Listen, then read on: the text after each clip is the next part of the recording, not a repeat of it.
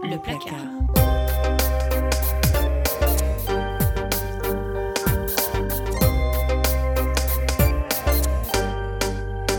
Le placard.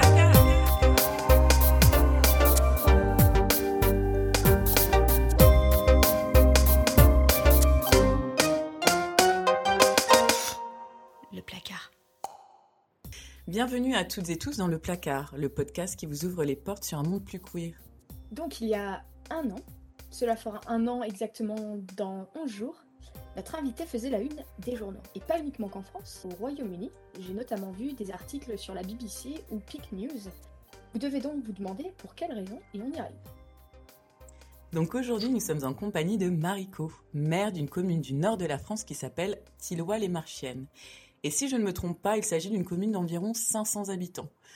Dans tous les cas, je ne vais pas en dire plus car nous allons faire un tour de table en donnant nos pronoms et aussi comment on s'identifie sous le spectre LGBTQ+. On peut commencer par toi, Eva. Alors moi c'est Eva, j'utilise les prénoms euh, elle et elle. Euh, je m'identifie comme lesbienne et j'habite en Angleterre, donc euh, sur Liverpool, une petite ville au nord euh, de la côte. Très bien, et moi c'est Méfie. je présente euh, du coup le podcast avec Eva, j'utilise le pronom elle et je m'identifie comme une personne queer. Je réside à Brighton en Angleterre depuis presque 7 ans et ça se trouve sur la côte sud anglaise. Et Marie, à ton tour. Alors moi je suis Mariko, maire d'un petit village de l'autre côté de la Manche, à Tilloy-les-Marchiennes, dans les Hauts-de-France, hein, plus près de la Belgique que de l'Angleterre.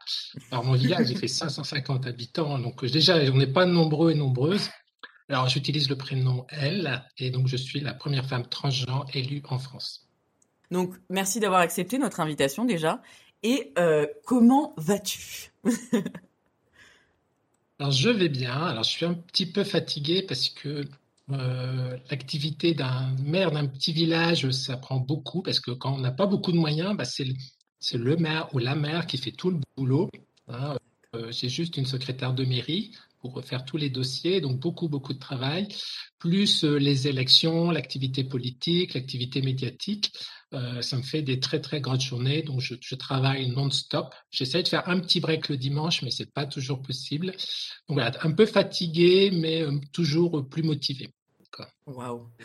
Mm. Après, j'ai j'ai toujours travaillé en, en consultant, donc après euh, la vie privée, la vie publique, la vie professionnelle, au bout d'un moment, on n'a plus vraiment de, de différence. Il n'y a pas un horaire euh, où je termine le travail, euh, je termine quand j'ai envie, quand je peux. Donc euh, les jours fériés, les vacances, ça n'a plus beaucoup de sens. Donc c'est vrai que c'est pas c'est pas un grand changement pour moi. Euh, donc j'intercale assez facilement euh, vie publique, euh, vie vie de mère, vie personnelle, sans trop de difficultés. Donc voilà, c'est un peu particulier, mais c'est très fatigant parce qu'en fait on s'arrête jamais. Ben oui, on dirait, oui. Si tu dis que tu t'essayes d'arrêter un peu le dimanche, mais que c'est pas forcément possible, euh, ouais, ça a l'air, euh, ça a l'air intense. Bah, le dimanche, je rattrape parce que j'ai pas eu le temps de faire la semaine, donc c'est ouais, c'est c'est un peu compliqué. Waouh. Eh ben, on t'envoie euh, plein de force. Force à toi, Ouais, Marie. En effet, ouais. Du coup, par rapport à ton parcours, euh, j'ai lu sur de nombreux articles que tu étais ingénieuse, ingénieur, je ne sais pas comment on dit ça, si on peut le féminiser ce mot. Euh, mais comment, comment passe-t-on justement d'ingénieuse à mère? En fait, c'est assez simple. Donc, euh, ça fait euh, presque 30 ans que je fais de l'informatique. Alors, j'ai démarré ma carrière dans, l'agriculture, l'horticulture. Je faisais pousser des fleurs. Alors, c'était euh, c'était euh, c'était bucolique, c'était romantique, mais au final, ça payait pas très fort. Donc, je suis parti dans une autre passion qui était l'informatique. Donc, j'ai fait ça pendant, pendant des décennies. Donc, aujourd'hui, ma carrière professionnelle, je dirais qu'elle est plus derrière moi. J'avais envie de faire autre chose. Donc, voilà, je me suis dit, ben, pourquoi pas. Euh, j'ai un travail de, consultante qui, paye bien, qui, euh, qui est satisfaisant. Mais je me suis dit, allez, pourquoi pas faire autre chose? Donc, c'est pour ça, je, suis- venu un petit peu par, par une envie de, de vivre euh, une autre vie, voilà, une autre tranche de vie. Qu'est-ce qui t'a poussé, enfin, qu'est-ce qui a été le déclic justement de passer mère, enfin, à la mairie? En fait, c'est, tout simplement en me promenant. Alors, c'est un peu bizarre. Euh, je me suis promené, je discutais avec les gens du village et euh, beaucoup de personnes avaient, envie de, mieux vivre, de, créer du lien social, de faire des activités dans le village. Et notre village, il était un petit peu endormi. était un petit peu, c'était un peu une banlieue dortoir de, de Lille, et euh, il y avait une forte attente des gens. Donc j'ai dit, bah moi cette attente, elle rejoint la mienne, alors pourquoi pas Pourquoi pas changer les choses Et je me suis dit, bah, je vais cristalliser cette envie de changement. Euh, et puis voilà, c'est parti comme ça. Donc euh, une conjonction d'une envie de vivre autre chose, d'une envie des habitants et des habitantes de, de vouloir vivre aussi euh, des liens sociaux plus, plus riches, plus humains. Donc voilà, je me suis lancé. Puis les élections arrivaient un an après, donc je me suis dit, c'est le bon timing, allons-y. Et du coup, moi j'ai une petite question pour toi euh, sur plus ton identité, parce que je me dis que lorsqu'on est en fait une personne queer et qu'on a une intersection en fait de, plusieurs identités, comme par exemple moi-même ou Eva, on est du coup des femmes queer, racisées. pour toi, du coup, tu es une femme trans, et qu'on le veuille ou non, en fait, on est un peu notre existence, elle est un peu politique. Et je pense que c'est encore plus le cas, j'imagine, lorsqu'on devient une, une, figure publique. Et, euh, et, on devient un peu un, modèle, un rôle modèle contre son gré. Et je voulais savoir en fait comment euh, tu vis en fait ce statut de représentante de la communauté euh, queer et de la communauté trans? Ah, c'est vrai que je suis devenu un, symbole malgré moi parce que je, ne suis pas du tout une personne militante. Voilà, je, comprends le, le, combat, je comprends les, personnes qui, qui, tentent de faire avancer les choses. Moi, j'ai, comme beaucoup de personnes transgenres, on essaye de passer inaperçu. En fait, on fait du passing toute notre vie. Donc, euh, en général, on s'expose pas parce que on n'a pas envie de prendre des coups. Donc, euh, c'est peut-être un peu égoïste, c'est vrai, euh, par rapport peut-être à, d'autres personnes LGBT, notamment je parle euh, aux lesbiennes, aux gays, qui sont beaucoup plus engagés euh, sur le terrain, beaucoup plus actives.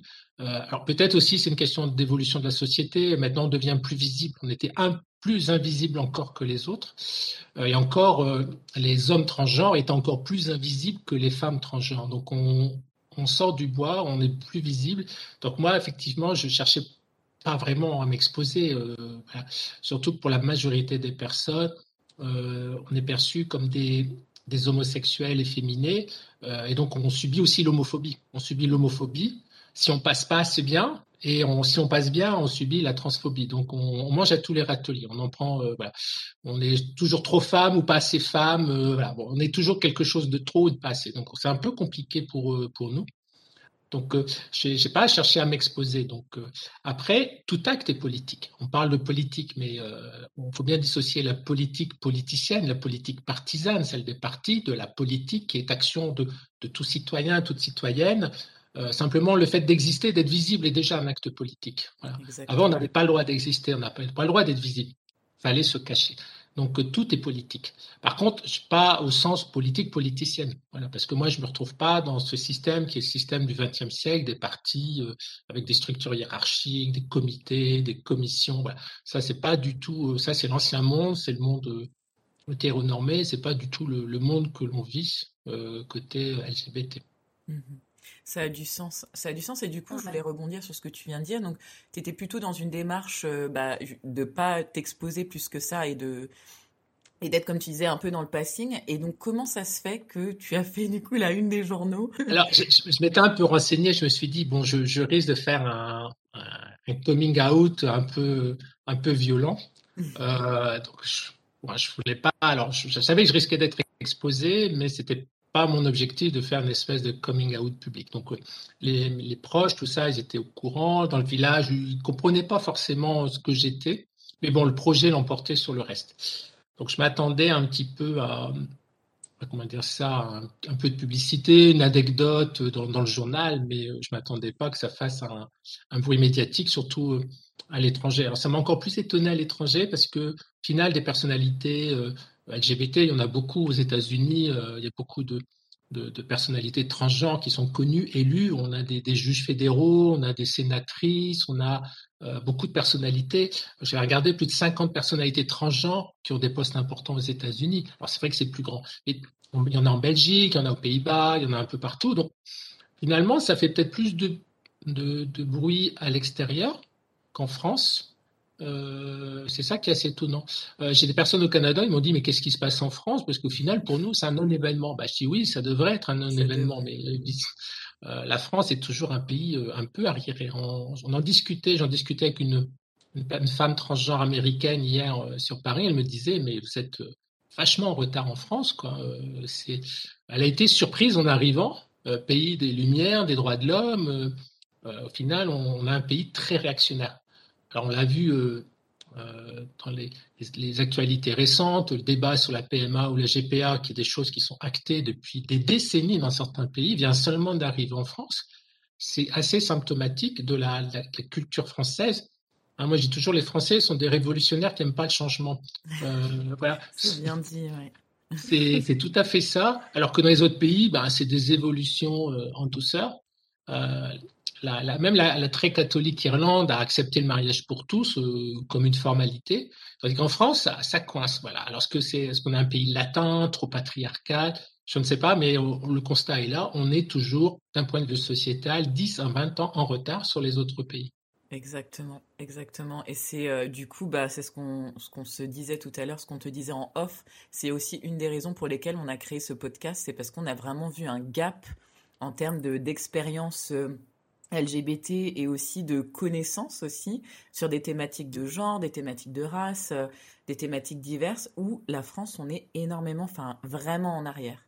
Alors, en même temps, elle est en arrière, mais en même temps, elle défend des valeurs.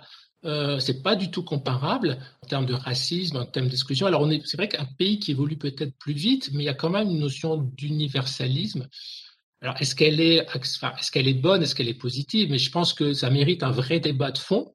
Et aujourd'hui, on est plutôt dans le combat que dans le débat, et que d'extrapoler un modèle américain très anglo-saxon sur une culture euh, euh, républicaine, universaliste française, ça, ça, passe pas en fait. Et je pense qu'il y a beaucoup d'incompréhension aujourd'hui dans, les médias euh, par rapport à ça.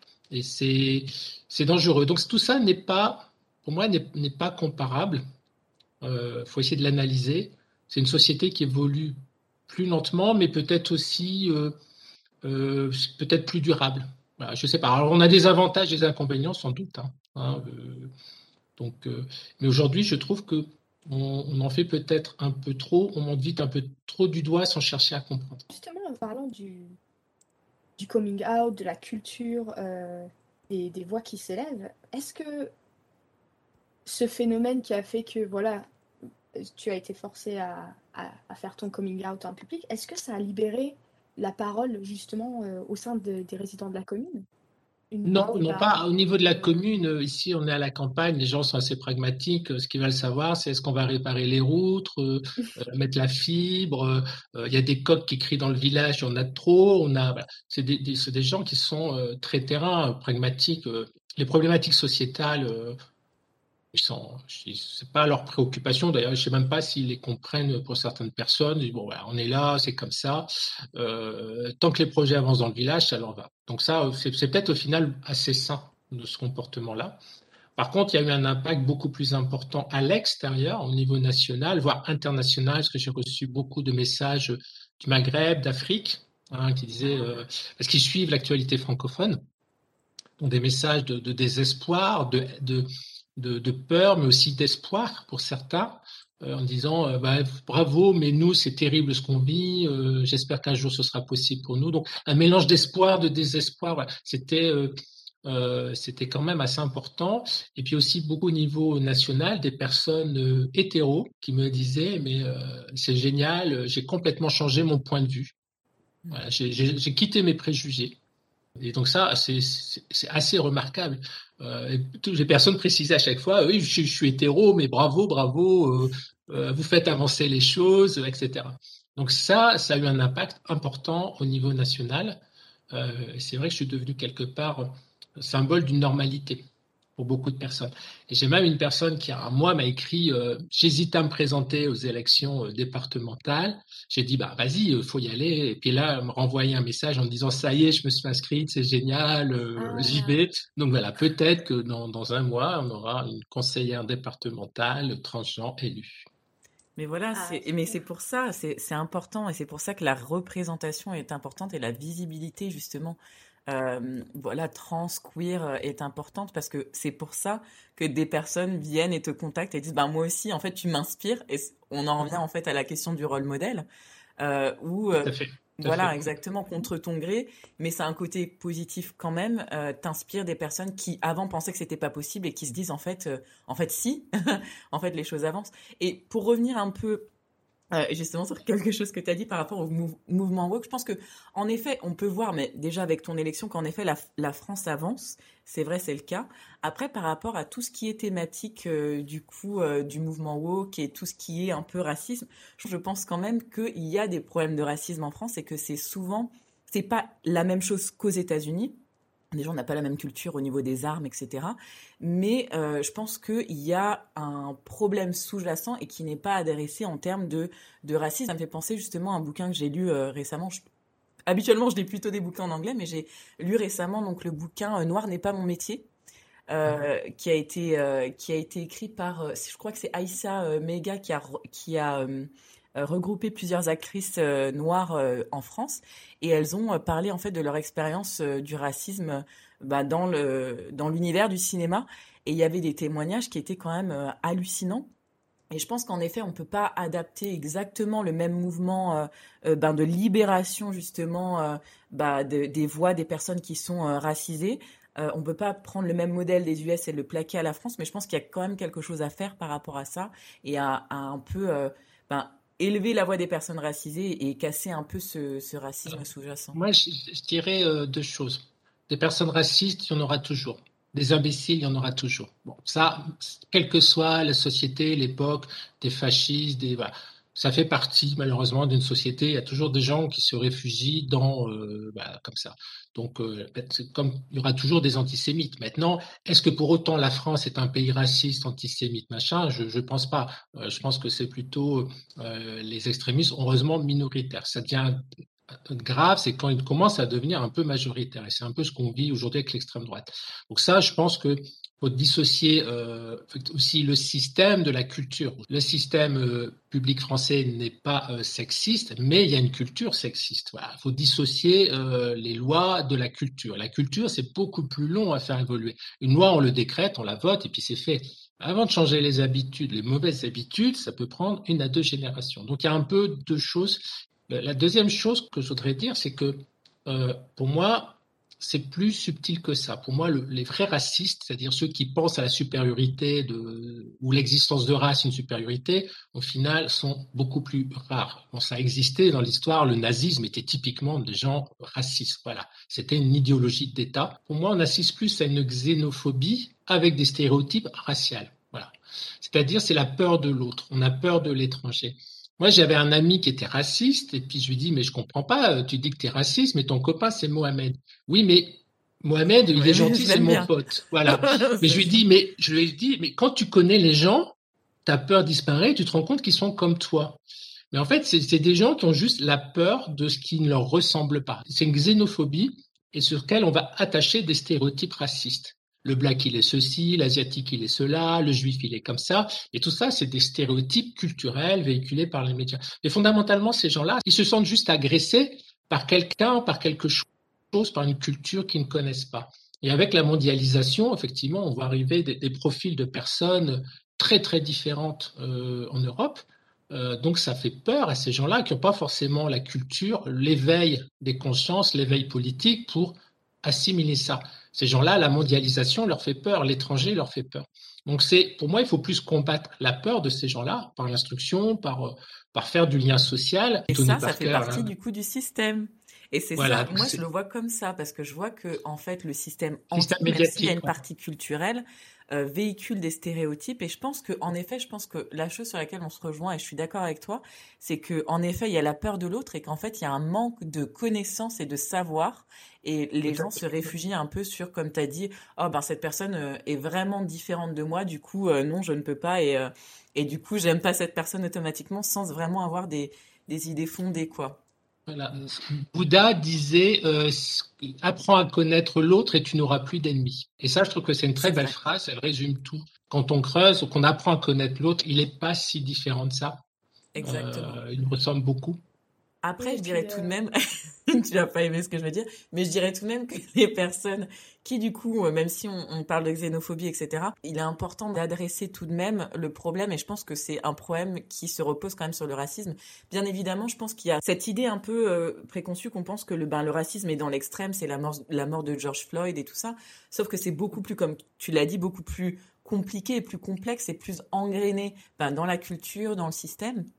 Et je pense que ne pas adresser, justement, ne pas dire à des personnes, ben, tu vois, ce que tu dis là, c'est raciste, ça empêche un peu de, bah, de combattre le racisme, parce que je pense que il faut dénoncer le problème pour pouvoir le régler. C'est comme ça que je le vois. Je te, je te rejoins, effectivement, il faut nommer les choses, parce qu'on voit, par exemple, dans les années 70, quand on faisait euh, les gens ce qu'ils disaient, euh, le noir, euh, il y a un bon banania, enfin, tout ça qui semblait rigolo, à l'époque, n'était pas du tout perçu comme raciste. Exactement. Maintenant, on comprend que c'est que c'est raciste. Donc, effectivement, la culture, les stéréotypes évoluent et il faut faire évoluer les choses dans, dans le bon sens. Donc, effectivement, il faut, faut, faut, montrer ça, mais avec pédagogie. Euh, voilà. Ça, c'est important de dire, bah non, tu dis ça, mais il faut savoir que c'est blessant. Voilà. donc, il faut apprendre aux gens à accepter la différence. Ça, euh, que ce soit le, la sexualité, euh, le type, le physique. Voilà. Donc, euh, ça, c'est un, un, vrai message. Et, mm. Et euh, tous les combats se rejoignent là-dessus. Hein, le, féminisme comme euh, le racisme, comme euh, voilà. Par contre, il faut faire effort de, de pédagogie parce que je pense qu'on ne peut pas convaincre les gens. On peut pas. c'est toujours facile de discuter avec les gens qui sont comme nous, avec nos amis, mais faut toujours négocier avec nos ennemis. Il faut toujours voilà, euh, soit on fait la guerre, soit on essaye de, de faire la paix, d'expliquer quoi. Alors faire la guerre avec des gens qui sont plus nombreux que nous, bon, c'est un peu stupide, donc faut mieux essayer, faut mieux essayer d'en faire des alliés. Ah, c'est ce que je disais à, à, certaines féministes radicales. J'ai discuté, je dis mais si vous voulez faire la guerre avec des gens qui la font depuis 2000 ans et qui, qui sont rompus à ça, euh, bon courage, hein, mais attention, hein, euh, ils sont armés jusqu'aux dents, donc euh, faut mieux être plus subtil. Donc, euh, je pense qu'il faut avoir un discours de bienveillance, être au-dessus de la mêlée. Souvent, les gens qui, nous combattent, qui nous détestent, euh, c'est simplement des gens qui sont euh, pas instruits, qui sont parfois bêtes. je vais souvent sur les, sites voir les trolls, voilà, et je me dis, mais, c'est rassurant de ne pas être aimé par ces gens-là, quoi. c'est sûr. Au moins, le Donc, fait très rapidement. Voilà, j'ai un peu de compassion pour elles parce que je me suis dit, mais quelle est leur vie intérieure, quelle est leur vie spirituelle, mais qu'est-ce qu'ils ont vécu, quoi? Sont-ils capables d'aimer? Ils n'existent que par la haine de l'autre, mais c'est terrible. Donc c'est pour ça, moi, ça, me blesse pas ce que disent ces gens-là parce que j'ai beaucoup de recul par rapport à ça. Je me suis dit, mais je veux tellement mieux que ça. Euh, et ces gens-là, je, je, les plains parce que s'ils pouvaient aimer avec sincérité, s'ils pouvaient comprendre l'autre, euh, moi, j'ai plein d'amis qui sont de toutes les origines et elles sont adorables et je les aime pour ce qu'elles sont. Euh, voilà, c'est comme ça. Euh, donc, ouais, j'ai. voilà, moi, je, je, les plains. J'ai de la compassion pour eux. Je me suis dit, euh, final, c'est triste, mais quelle vie ils passent à côté de leur vie, quoi. C'est tellement plus agréable d'aimer et d'être aimé, quoi. Mmh c'est sûr. Après, tu as toute cette force en toi pour faire face à, à des commentaires ou à, à, ce genre de, de choses. Euh, mais juste, je vais, je vais faire juste une petite euh, croiser un petit peu en fait ce qui se passe en Angleterre. Et euh, pour revenir un peu au débat, voilà, des Amérique, France, enfin Amérique, mmh. États-Unis, France, etc. J'ai l'impression qu'en France, on a cette incapacité à écouter également. On aime beaucoup, on aime beaucoup se plaindre quand quelque chose se passe, mais on a cette incapacité à se poser et à écouter des problèmes, même s'ils ne nous touchent pas, euh, des problèmes d'autrui. Et euh, là où je veux en venir, c'est qu'en Angleterre, quand en général, il y a encore bien entendu des, problèmes euh, sur ces thématiques, mais en général, quand quelqu'un se plaint sur une question sur la sexualité ou sur, un sur une thématique raciale, il y a quand même un mouvement général où on va se dire Ah, ok, qu'est-ce qu'on peut, ok, qu'est-ce qu'on peut faire pour améliorer ça? Ok, ben on va créer une case, par exemple, pour euh, au niveau de l'identité de genre, on va créer une case sur euh, les formulaires d'inscription euh, autres. On va, mmh. il y, a, cette, cette sorte d'écoute. Alors qu'en France, on va se dire, quand quelqu'un va se plaindre, je sais pas, on va se dire, oh, on en a marre qu'il se plaigne. Mmh. on va, on, on, en a marre que on, Enfin, on se plaint toujours sur les mêmes choses. Ils se plaignent toujours sur le racisme. Ils se plaignent toujours sur le féminisme. Au lieu de ah ok, ok, c'est quoi tes idées pour avancer? C'est vrai que peut-être les pays anglo-saxons euh, sont peut-être plus pragmatiques. Voilà, et peut-être qu'ils prennent les choses et euh, en France, moi je travaille beaucoup avec la Belgique, hein, j'ai beaucoup d'amis belges d'ailleurs qui m'ont chaleureusement félicité, ça m'a fait plaisir parce que en Belgique ça a été un coming out parce que je travaillais toujours sur euh, mon nom d'homme, hein, parce que voilà, mes papiers officiels, c'était en français, enfin mon, mon, état civil français, donc je peux vous montrer carte blanche pour travailler en Belgique. Et euh, eux, ils disent toujours, quand il y a un problème, ils disent oui, mais ils disent oui et on pourrait faire ça. En France, quand il y a un truc, c'est oui, mais. Voilà, c'est très, très différent. Et ils prennent les choses comme ils sont. Oh, bah, t'es comme ça, bah, c'est pas grave, tu viens comme ça. Hein, c'est, voilà. Euh, ils se posent pas trop de questions. Euh, voilà, ils sont beaucoup plus pragmatiques, beaucoup plus plus sincères. Voilà. Euh, en France, il y a beaucoup de, de mascarade sociale. Il y a, voilà, on doit montrer socialement, rentrer dans les normes. Euh, et on le voit, hein, euh, rentrer dans des entreprises dans certains pays, vous voyez une diversité d'origine, de genre, d'âge. Vous avez rentré dans les entreprises de grandes sociétés françaises. Bizarrement, les âges sont assez homogènes. On voit plus trop les vieux. C'est un peu bizarre, quoi. Euh, pas trop de femmes. C'est très, très homogène. Et puis, vous allez à l'étranger, là, vous dites, tiens, c'est bizarre. Là, il y a une mixité beaucoup plus importante. Donc, c'est vrai. Alors, les causes, bon, elles sont certainement multiples. Hein. Je n'ai pas trop analysé ça. C'est vrai qu'on l'observe. On l'observe. Alors j'ai peut-être une petite hypothèse euh, qui est peut-être liée euh, à la culture ou à la, philosophie en France. Tout, tout est lié à l'éducation. En fait, on serait comme des pages blanches. Hein. Tout est lié à l'éducation. Et, en fait, si les gens sont différents, c'est parce qu'ils le veulent bien, c'est parce qu'ils ont été mal éduqués, parce que hein, leur mère, euh, elle voulait une petite fille, donc elle, a, elle a influencé le garçon pour qu'il devienne trans. On entend ce genre de trucs. Euh, aussi très influencé, je pense, par l'approche psychanalytique qui a fait énormément de dégâts en France et qui continue à en faire, alors que partout dans les pays anglo-saxons, la psychanalyse est reléguée euh, au rang de, de, philosophie ou de mouvement euh, euh, sectaire, mais pas du tout comme une science, voilà, ou comme une religion, mais pas du tout comme une science, alors qu'en France, c'est toujours considéré comme une science exacte, alors qu'elle ne l'est absolument pas.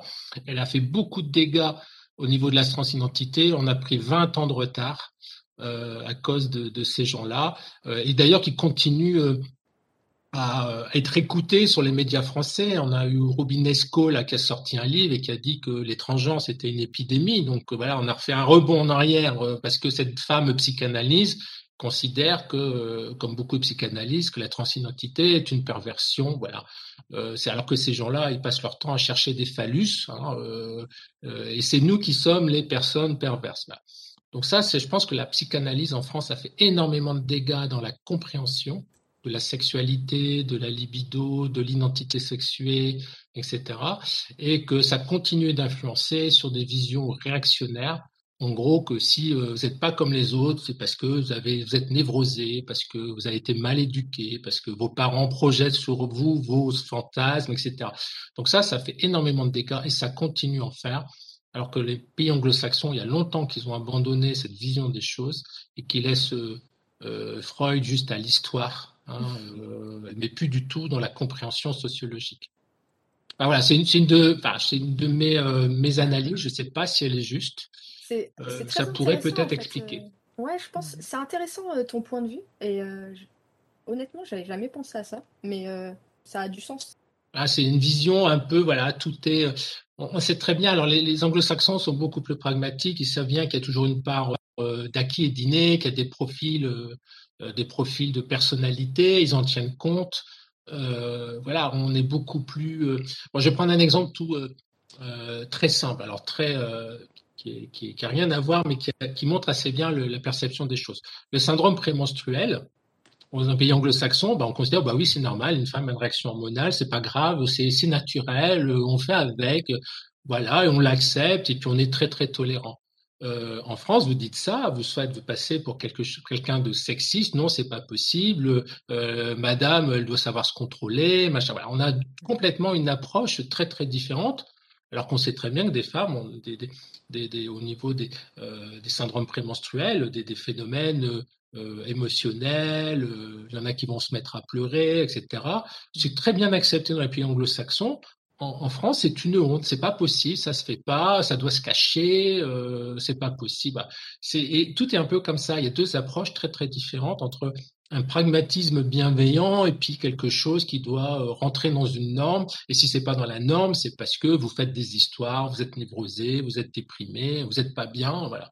Donc c'est ça, on le retrouve sur beaucoup de beaucoup d'aspects. Euh, les Anglo-Saxons sont beaucoup plus euh, pragmatiques et acceptent plus facilement des choses qui sont euh, naturelles et y a pas, ils n'ont pas d'état d'âme là-dessus. je ne sais pas si, si c'est si vous partagez cette analyse, mais bon, moi j'observe souvent ce type de, de comportement, quoi. Mm. C'est vrai, et je pense qu'on est fixé, bah, comme tu dis, avec la psychanalyse, Freud, à des choses qui sont qui datent de trop trop longtemps. Et en fait, bah, ce que j'ai remarqué, que c'est vrai parce que comme tu disais aussi, tu vois, il y a ce côté par rapport à l'éducation, et je pense que une chose qui est différente par rapport à la France, euh, par exemple en Angleterre, c'est qu'on a eu beaucoup de recherches qui ont été faites. Par la suite, on a des gender studies ici, ce qui mhm. n'existe, enfin ce qui existe que depuis euh, récemment quelques années en mhm. France. Euh, la possibilité de faire des études de genre. Et il y a plein d'essais, il y a plein de, thèses qui ont été écrites en, en Angleterre. Il y a beaucoup plus de ressources en termes de enfin de, de bouquins, euh, de même de séries par exemple. Il y a des choses qu'on voit ici qu'on ne verrait même pas en France. Et je mmh. pense qu'en France, on, a du mal à un peu sortir, comme tu dis, de, de, la norme et de penser en dehors des cases. Et vraiment d'avoir une vue beaucoup plus holistique et de laisser un peu ben, les gens être en fonction de, bah de, qui sont et de leurs caractéristiques. Je pense qu'en France, on est trop, euh, on reste un peu dans des cases fermées et il n'y a pas de, de possibilité vraiment de, enfin, de penser en dehors de, des cases. Tout à fait. On, on, le voit aussi au niveau de l'éducation. On sait très bien qu'il y a des enfants qui ont des facilités à l'école. On a des gens qui sont très émotionnels. On a des surdoués. On, a des hauts potentiels. On a des, personnes qui vont être kinesthésiques, qui ont besoin de faire pour apprendre. Et puis, euh, et en France, on considère qu'un enfant qui a des difficultés, c'est parce qu'il travaille pas.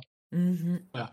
Alors qu'il est peut-être dyslexique, peut-être qu'il est au potentiel, qu'il trouve pas sa place. Il n'y a aucune analyse. Il faut rentrer dans un modèle. Il n'y a qu'un seul type d'enfant. Il y a celui qui travaille et celui qui travaille pas. Mmh et s'il travaille pas, c'est la faute des parents. Ça, c'est la perception euh, de l'éducation française qui fait énormément de dégâts chez des gamins qui sont pas dans la norme de l'éducation nationale. Mmh Alors que vous allez au, au, Canada, dans les pays, il y a des profils d'apprentissage. On essaye d'identifier les personnes très émotionnelles parce que elles ont besoin d'être rassurées pour, euh, pour enseigner. Si elles ont peur, elles vont se refermer, ne pas apprendre. Ils vont facilement identifier les hauts potentiels, euh, des, choses comme ça. Moi, j'ai eu l'exemple dans, dans des proches où euh, les, enseignants n'ont pas identifié que l'enfant était Asperger. Mmh. Et comme il y a eu des difficultés relationnelles, les parents ont dit, bah, c'est normal, notre fils est Asperger. Ah bon? Il avait même pas compris que le gamin était Asperger. Oh ça se voyait parce que ils n'ont pas du tout euh, cette, euh, cette connaissance-là. Alors qu'aux États-Unis, on comprend parfaitement euh, les différences, qu'il y a des gens qui sont différents, on fait avec, on s'adapte. Là, il faut rentrer dans un moule. Et ça, c'est très français. Et ça fait énormément de dégâts. Vous rentrez pas dans le moule, c'est parce que vous êtes, vous travaillez pas ou que vos parents ne euh, savent pas s'occuper de vous. Combien de mères en désespoir euh, ont essayé de, de s'occuper de leur enfant, euh, alors simplement qu'il était dyslexique, dyspraxique ou des choses comme ça, et qui se retrouvaient condamnés par le corps enseignant en disant vous savez pas vous occuper de vos enfants, etc., etc.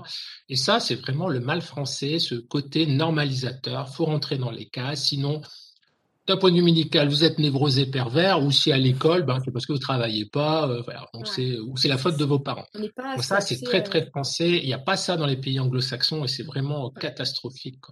Bon, je vais, je vais terminer un petit peu pour passer à la prochaine question. Mais euh, c'est vrai qu'on n'est pas assez axé côté humain. Et même quand on regarde juste les horaires à l'école, en France, enfin, trouver des horaires du collège au lycée pour pouvoir se reposer ou pour avoir des activités, c'est les tombent. Enfin, les emplois du temps sont absolument pas. Euh...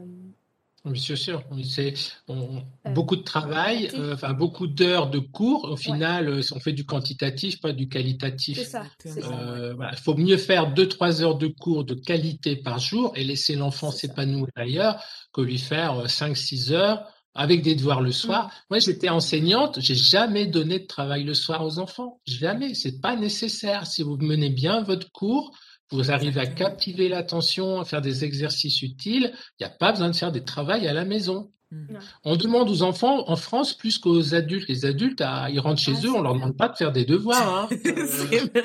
non, mais c'est vrai, c'est tellement. Vrai, voilà, le système en France, c'est vraiment euh, critiquable euh, par rapport à, Et au final, les résultats fait que on a des élites, c'est-à-dire on, a des élites pour ceux qui rentrent dans les cases et ceux qui rentrent pas dans les cases, ben, c'est les échecs scolaires. Voilà. Les gens sont fatigués après l'école. Après l'école, je veux dire, euh, moi, mon frère, euh, il, il voulait pas bosser. il, a, il a tout ce qu'il attendait, c'était rentrer à la maison et puis voilà quoi.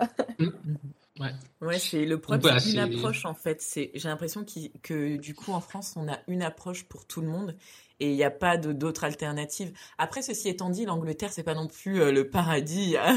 c'est c'est pas non plus Non, non, tout va d'autres- il y bien. a d'autres problèmes. hein, Il y a des problèmes, bien évidemment, et au niveau, on parle aussi de l'avancée, etc. Mais en ce moment, par exemple, si on regarde, euh, le gouvernement est, conservateur, et c'est vrai qu'il y a eu beaucoup d'avancées pour les droits justement des personnes non binaires, des droits des personnes trans. Mais après, en ce moment, de ce que ce qu'on voit, c'est que on recule un petit peu. Donc on a fait euh, 10 pas en avant, mais au final on fait euh, 10 pas en arrière, si ce n'est pas euh, 15.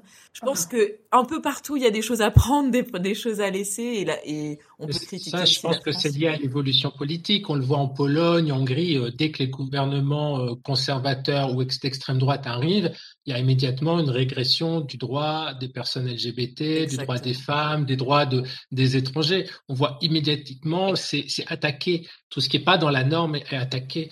Euh, et je pense que si l'extrême droite arrive en France, ce sera exactement le même phénomène.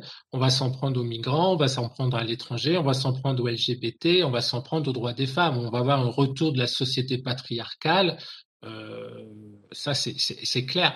Mhm. On, on l'a vu aux États-Unis, euh, Donald Trump, euh, tout de suite, il a attaqué les droits des personnes transgenres. Mais Exactement. Ménages, hein. quelle mouche l'avait piqué, quoi. Il a attaqué sur les toilettes, hein, enfin, les pas des toilettes. euh, voilà.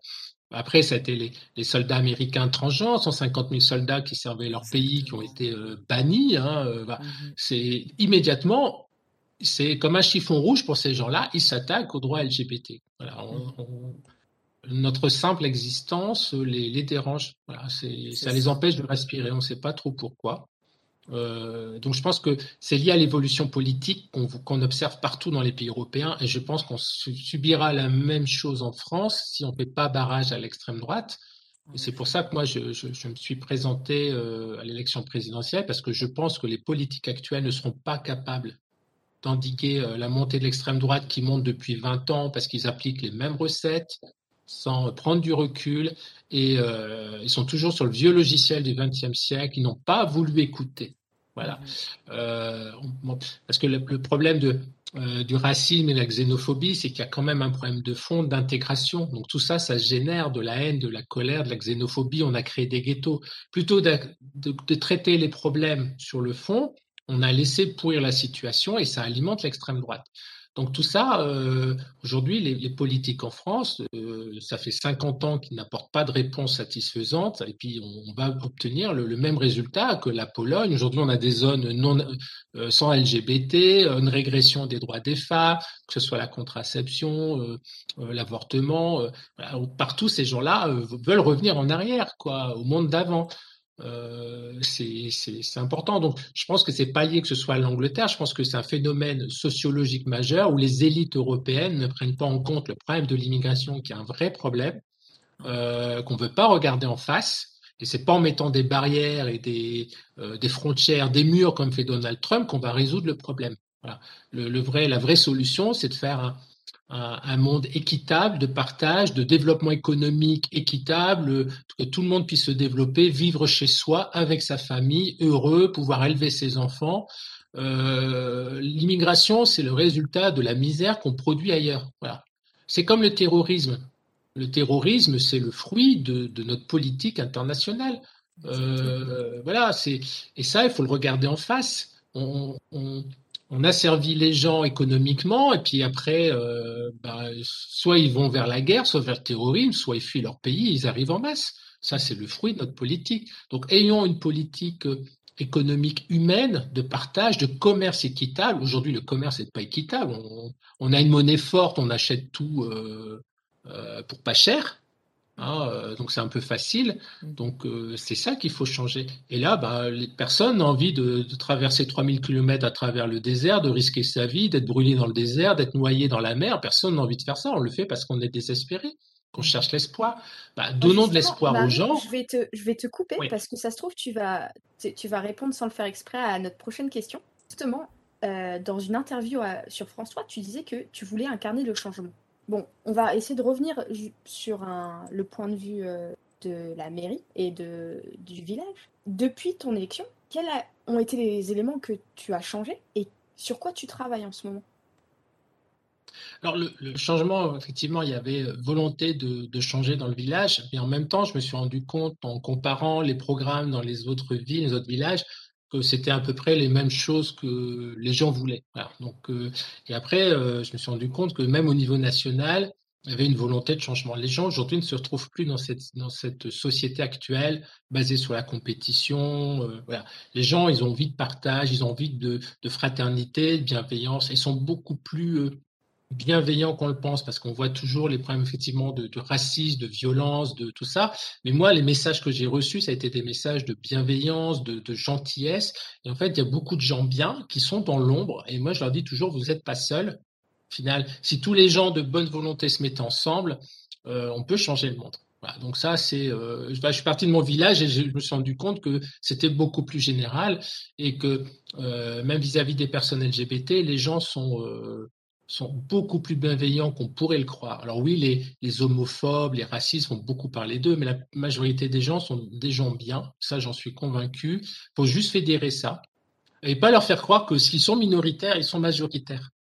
Hein, mais les, les, hyènes et les chiens aboient plus. Hein, euh, euh, ma mère me disait toujours le, bien ne fait pas de bruit.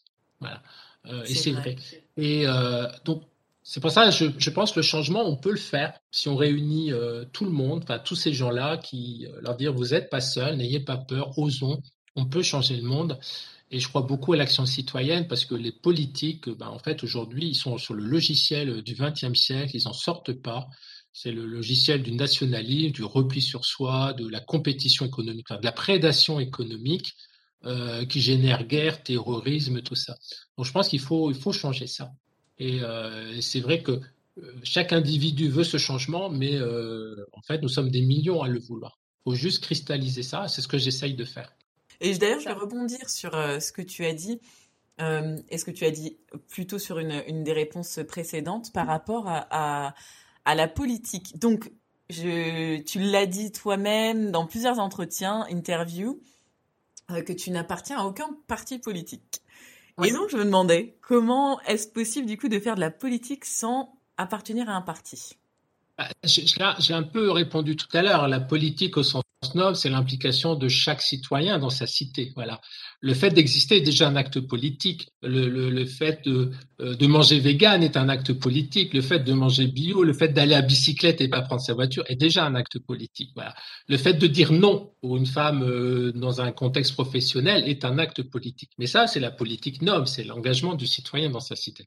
Et après, il y a la politique des partis. Souvent on dit la politique, c'est ça. Non, ça c'est la politique des partis. Et ça, effectivement, aujourd'hui, pour moi, ce système-là, il est complètement dépassé. C'est le système du XXe siècle. Aujourd'hui, il ne sert que l'ego. Il ne sert que l'ego de personnes pour gravir une situation et prendre du pouvoir. Et malheureusement, aujourd'hui, les partis, on va faire du buzz, on va faire, euh, on va véhiculer des idées euh, accrocheuses, démagogiques pour faire du buzz et se donner une notoriété médiatique et donc progresser. Aujourd'hui, le système est complètement perverti, dépassé, obsolète. Donc pour moi, ce fonctionnement-là est à abandonner. Il faut repenser l'action citoyenne. Aujourd'hui, on a des outils euh, comme les réseaux sociaux qui accélèrent tout. Ils accélèrent le pire et le meilleur. plutôt le pire d'ailleurs, parce que le, les, trolls s'en attribuent euh, l'usage. Donc aujourd'hui, ça dépasse les partis politiques. On l'a vu avec les Gilets jaunes, ils ont complètement dépassé les syndicats, les partis politiques, ils ont eu leur logique propre. Aujourd'hui, voilà, euh, tout ça fait que les partis euh, aujourd'hui ne, servent plus que l'ego de, carriéristes politiques hein, euh, pour accéder au pouvoir. Mais euh, sur le fond, qu'est-ce qui, nous, change depuis 20 ans, 30 ans en France? On nous sort les mêmes recettes? Il y a que les noms qui changent, même pas. Des fois, c'est toujours les mêmes noms. Ils ont plus 30 ans de plus au compteur et on n'avance pas. Donc, moi, je ne vais pas rentrer dans ce truc-là.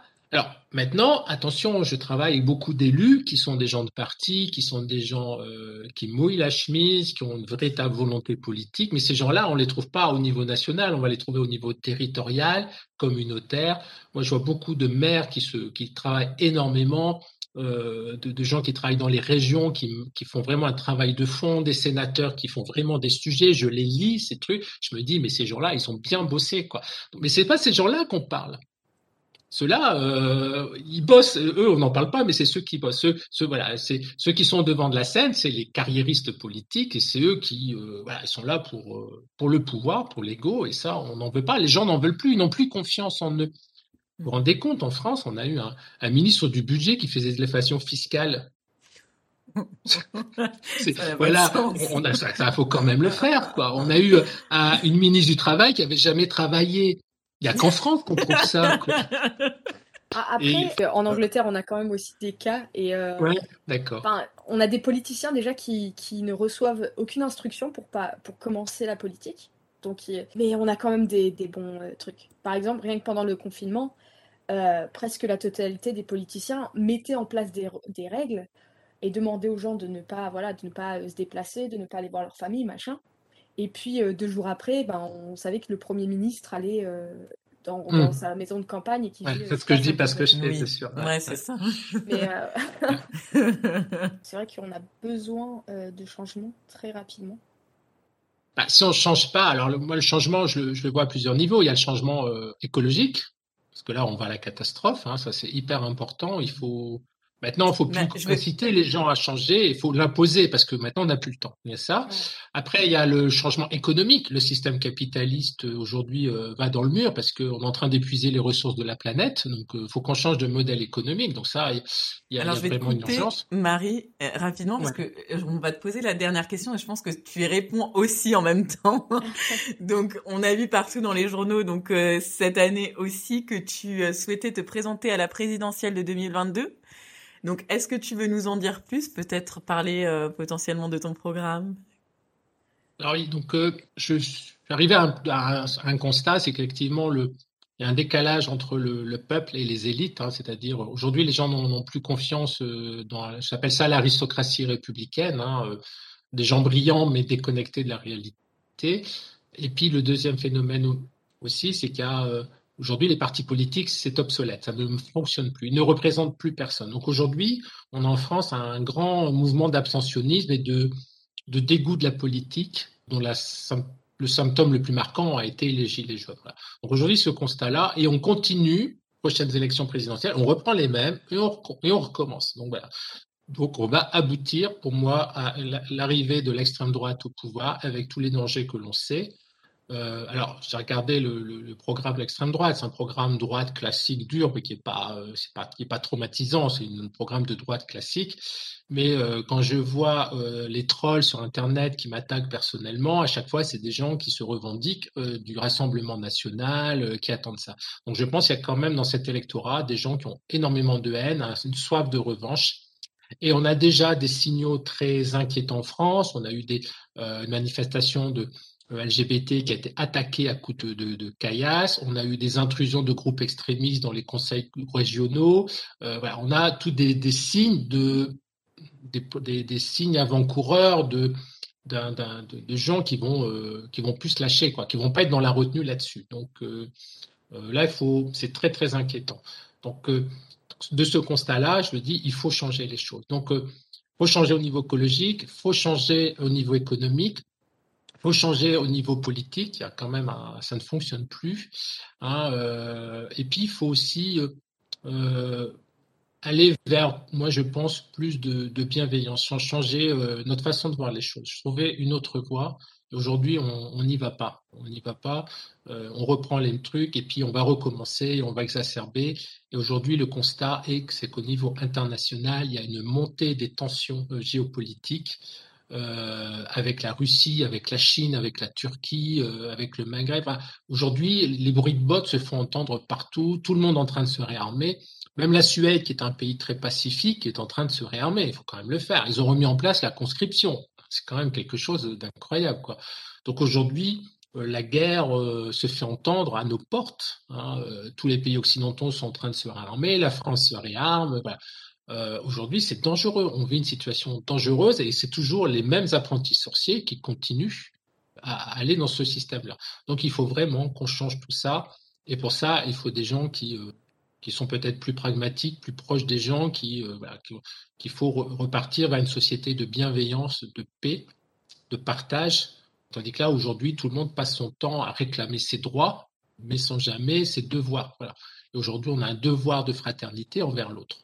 Donc ça, c'est vraiment un message que je veux faire passer. Il faut, euh, faut changer le logiciel économique, euh, politique. Il euh, faut, faut, changer ça parce que là, on court à la catastrophe. Voilà, c'était ça ma motivation. Donc, je vous donne un petit peu les axes. Effectivement, un axe un peu géostratégique, écologique, économique, libérer l'économie sociétale. Ça, c'est important. Et j'ai un certain nombre d'idées très pratiques qui vont certainement parler aux gens.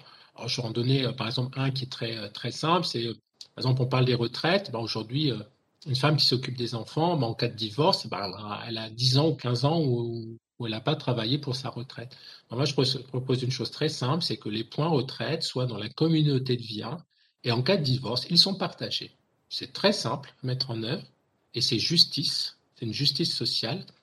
Et euh, je ne parle même pas des, femmes dont le mari qui a travaillé, quand il décède, ils ont une pension de reversion. Alors en Angleterre, je ne sais pas, mais en France, la pension de reversion, c'est 50% de la pension de l'eau. Donc déjà, les pensions sont plutôt énormes, mais en plus, on fait 50% de 50%. Donc après, on dit, ben, c'est bizarre, euh, les revenus des femmes sont plus bas que les revenus des hommes. Ben, c'est évident, si on met en place des systèmes comme ça, euh, elles sont défavorisées. Donc ça, c'est des choses pragmatiques qu'on peut mettre en œuvre assez facilement. Un autre exemple, les pensions alimentaires. Aujourd'hui, en France, alors en Angleterre, je ne sais pas, mais en France, il faut aller devant un juge, il faut prendre un avocat. Alors, pour récupérer 50 euros de pension, on vous demande 1500 euros de frais d'avocat, donc personne ne le fait. Euh, on demande aux allocations familiales de se retourner sur les parents euh, qui ne payent pas, mais en fait, euh, les allocations ne sont pas là pour faire la police, et puis il faut faire des procédures en justice, donc ce n'est pas leur boulot. Ben, moi, je propose tout simplement que ce soit les impôts les impôts en France, ils font un prélèvement à la source. Ils connaissent les revenus des deux parents, ils connaissent la situation eh ben, il suffit qu'on leur donne des, règles de calcul. C'est trois lignes de code à programmer dans le logiciel des impôts. Ben, on prend à l'un et on donne à l'autre. Basta. Plus d'avocats, plus de trucs, plus de litiges. Et euh, on aura enfin des femmes euh, euh, familles monoparentales qui auront les pensions qu'ils attendent avec des, pères qui ne veulent pas payer. Donc ça, c'est des choses pragmatiques du vécu. je pense que les, nos politiques n'ont pas eu des problèmes de pension ils n'ont pas de problème de retraite, ces gens-là. Donc, euh, euh, par contre, vous dites ça à la majorité des femmes qui ont été divorcées, elles vont dire bah oui, c'est moi, je me suis retrouvé, euh, je vais devoir bosser 5 ans, 10 ans de plus parce que j'ai perdu sur les retraites. Mmh. D'autres vont dire bah oui, bah moi, je me retrouve seul avec trois enfants et puis le père il paye pas et puis j'ai aucun moyen de me retourner contre lui, c'est compliqué. Je veux tourner la page, voilà. Euh, puis je veux pas de conflit euh, avec là-dessus, donc je préfère euh, faire l'impasse dessus. Tout ça, c'est pas normal.